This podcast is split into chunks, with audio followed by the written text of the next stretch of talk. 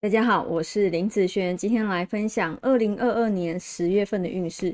这一集啊是要来分享甲日主还有乙日主的朋友。那十月份呢是从十月八号一直到十一月六号，不是从十月一号开始哦。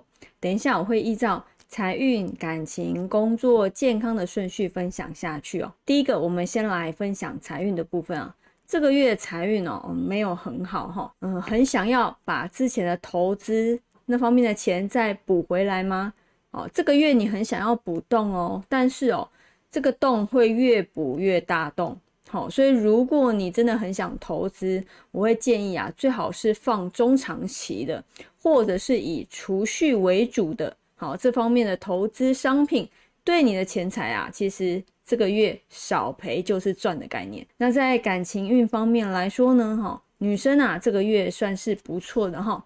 单身的朋友，如果你有在暧昧的异性，好，可以单独约出去，好，譬如说吃饭啦，或者是去玩啦。那如果啊没有喜欢的人，可以约一下以前的同学，好，大家出去唱唱歌啊，说不定会有不错心仪的对象哦。那以男生方面来说呢，这个月哦感情运没有很好哈，有感情的朋友要注意哦，可能会常常为了生活上的柴米油盐。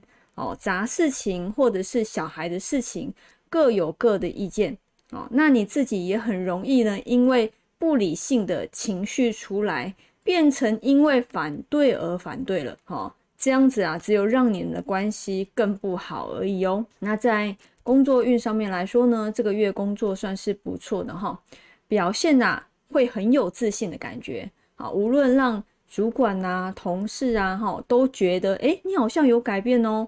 哦，如果其他单位啊有一些适合的职缺出来，那你又有兴趣的话，或许啊是一个很好的转换机会，哦让自己多接触一些不同的领域，增加自己的专业程度是很棒的哦。那在感情运方面来说呢，这个月啊要注意像睡眠不足啦、偏头痛。